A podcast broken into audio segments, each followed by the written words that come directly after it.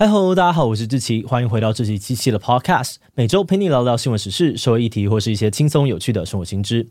那今天这一集我们要来聊聊的主题是韩战。相信很多人哦，在学校上历史课的时候，多少都有学过韩战。南北韩在一九五三年签署停战协定，今年刚好是韩战落幕七十周年。那虽然炮火已经停了七十年，但严格来说，韩战其实还没有正式结束，因为这个停战协定是由两边军队代表签字的。南韩政府甚至没有代表参与签字，所以南北韩直到今天也依然处于战争状态，两国的关系也依然紧张。而这场战争除了对两韩的影响持续至今哦，韩战对于世界局势还有周边国家的影响也非常的深远，尤其是美国、中国跟台湾的关系。如今世界的两大强权美国跟中国就是在韩战有了第一次的交手，而且据说在当时美国政府本来打算放弃蒋介石政府，却因为这场战争改变了对于台湾的态度。韩战的过程到底发生了什么事？为什么美国会改变态度？那具体来说，韩战又是怎么样影响台湾局势的呢？今天就让我们一起来聊聊韩战是怎么影响台湾的吧。不过在进入今天的节目之前，先让我们进一段工商服务时间。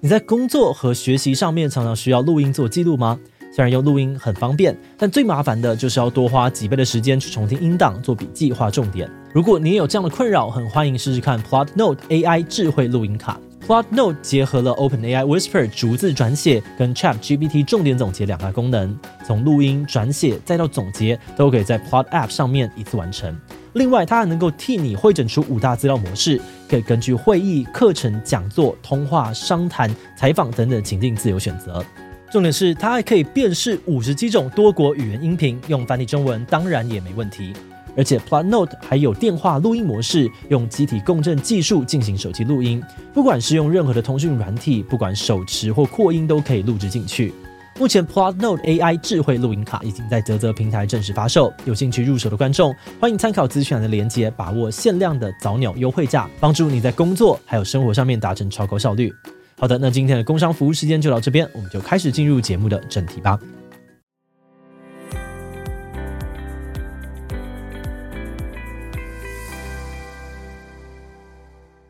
要了解韩战爆发如何影响台湾，我们就要从二战后期到冷战初期美苏争权下的东亚局势开始说起。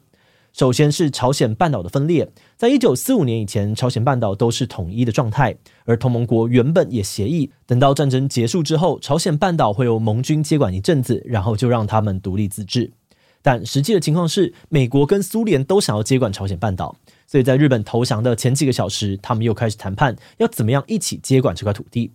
那根据当时有参与谈判的美国军官描述，他们在巨大的压力跟紧迫的时间之下，匆匆的用北纬三十八度这个在地理或经济上面都没有意义的一条线，将朝鲜半岛分成大小接近的两块领土，南边由美国接管，北边由苏联接管。战后，他们也就这个样子扶植了各自的韩国政府，也就是大韩民国以及朝鲜民主主义人民共和国，也因此埋下了日后韩战的种子。但是在两韩爆发军事冲突之前呢，中国就先爆发内战，诶，对，就是我们都很熟悉的国共内战。而这场战争呢，也改变了美国对于国民党政府的态度。原本在二战时携手合作的国共两党，在战后虽然有尝试谈判，看看能不能够共同组成政府，但最后还是谈不拢，展开了战争。那美苏两大强权也各自站在国共两边，虽然没有直接参战哦，但还是提供了一些资源。结果共军势如破竹，国民党则连连失利，让美国政府非常的尴尬，也受到了国内舆论的压力。后来美国政府更判断国民党的失利是因为内部的贪污跟腐败，所以当国民党最后战败撤逃到台湾的时候，美国政府就改采袖手旁观政策，打算慢慢跟国民政府拉开距离。到了一九五零年初，美国政府宣布美军不会防卫台湾，同时美国驻台领事馆也已经在规划在台美国公民的疏散计划。许多分析都认为，当时的美国政府应该是打算放弃国民党政府，而且据说中共呢，当时也已经秘密在沿海聚集部队，打算一口气拿下台湾。但大家没有想到的是，就在中华民国的存亡之际，韩战爆发了。一九五零年的六月，北韩的军队跨越了北纬三十八度线，试图统一朝鲜半岛，韩战就此爆发。后来，联合国也很快就通过决议，将北韩的行为定调为入侵，并授权组织由美国指挥的联合国军去援助南韩。虽然说支持北韩的苏联呢，本来可以用一票否决权挡下联合国的决议，但当时苏联为了抗议联合国的中国席位是中华民国，而不是中华人民共和国，所以缺席没有投票。那在美国宣布出兵朝鲜半岛的时候，为了防止中共趁机进攻台湾，也同时宣布台湾海峡中立化的政策，再度呢把台湾列入美军协防的范围，并且派出第七舰队到台湾海峡。这个台海中立政策呢，让中共大为不满。认为美国之前的袖手旁观政策根本是假的，说不定还打算帮忙蒋介石从台湾发动反攻。不过，在派兵巡防台湾的同时呢，美国也要求蒋介石政府停止对中共的所有海空军事行动。所以，很多的分析认为哦，美国原本的用意呢，应该只是想要暂缓一下台海的局势，避免美军呢在朝鲜啊、台海蜡烛两头烧，而不是真的要帮蒋介石反攻大陆。像是蒋介石其实有多次的表达，中华民国想要参与韩战。背后的计划呢，就是想要从朝鲜半岛打回中国，但这些提议都被美方拒绝了，显示出美国应该呢不希望战事扩大蔓延到台海。而美国政府会有这个想法，或许也是因为他们判断南海的战况不会太乐观，需要美军的大力支援。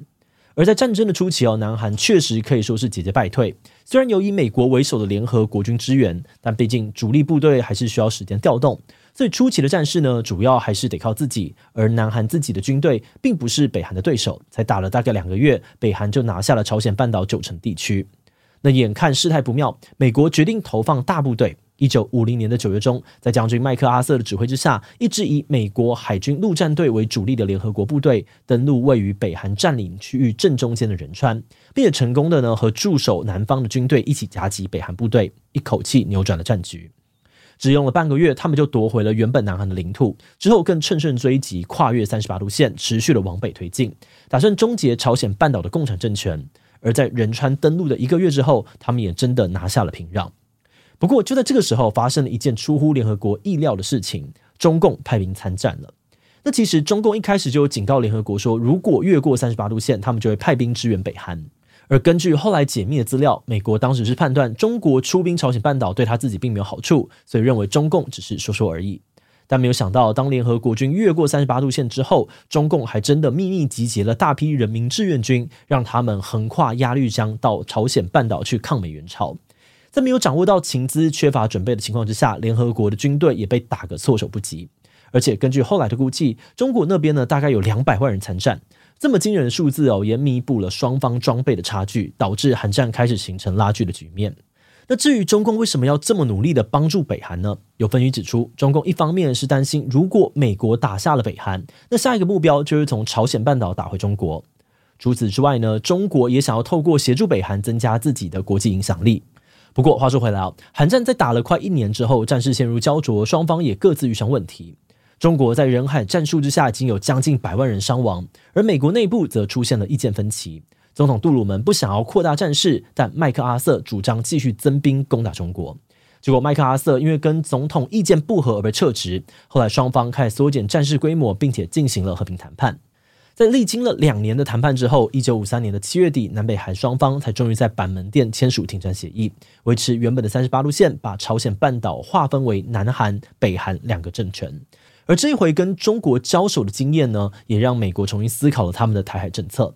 原本美国对于韩战还算是有一定的把握，尤其在仁川登陆之后呢，他们认为应该可以顺利的将共产政权赶出朝鲜半岛，但没有想到杀出了中共这个程咬金。因此，美国也在韩战的过程当中重新思考了他们在东亚的政治布局。他们意识到中共的实力可能比想象当中还要强大，如果要防止共产主义扩散，台湾就具有很高的战略价值。那为了确保台湾稳定哦，美国在一九五四年跟蒋介石政府签署中美共同防御条约，延续韩战时期的协防工作，也加大了军事援助。台海两岸的对峙格局也因此一直维持至今。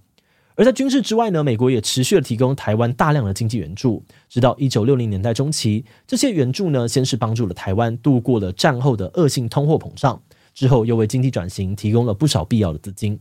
此外，美国为了确保自己的钱有花在刀口上，还派出专员针对多个台湾产业进行辅导。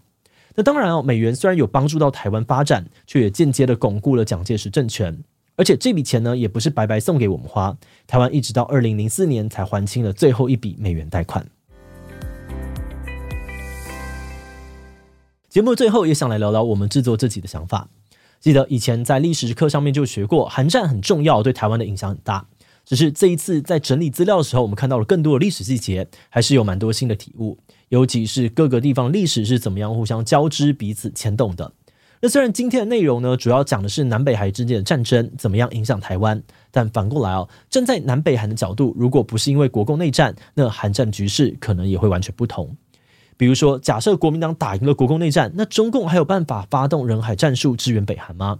或者假设国共根本没有开战，而是共组政府，那美国跟苏联会不会也试图避免让朝鲜半岛的两个政权开战，而鼓励他们以相同的方式合作呢？也就是说，正是因为国共内战的结局是国民党败退来到了台湾，韩战才有了后来的走向，而这个走向才又再影响了台湾。看到这种互相交织影响，我们好像也更能够了解到现在的世界到底是怎么来的。不过，我们觉得这种互相影响好像常常都有个前提哦，就是它往往跟强权之间的角力有关，甚至是直接建立在强权的意志或政策改变之上。像是韩战，其实就不是很直接的波及到台湾，而是在美苏冷战背景之下，改变了美国对于东亚局势的看法，进而让他们转变台海政策，影响了台湾的历史发展。那无论是朝鲜半岛或是台湾，这种小国命运总是被大国局势左右的状况，也是我们觉得比较无奈的地方。好的，那么我们今天关于寒战的介绍就先到这边。如果你喜欢我们的内容，欢迎按下最终的订阅。如果是对于这集寒战的内容，对我们的 Podcast 节目或者我个人有任何的疑问跟回馈，也都非常的欢迎你在播 podcast 的下午新留言哦。那今天的节目就到这边告一段落，我们就下集再见喽，拜拜。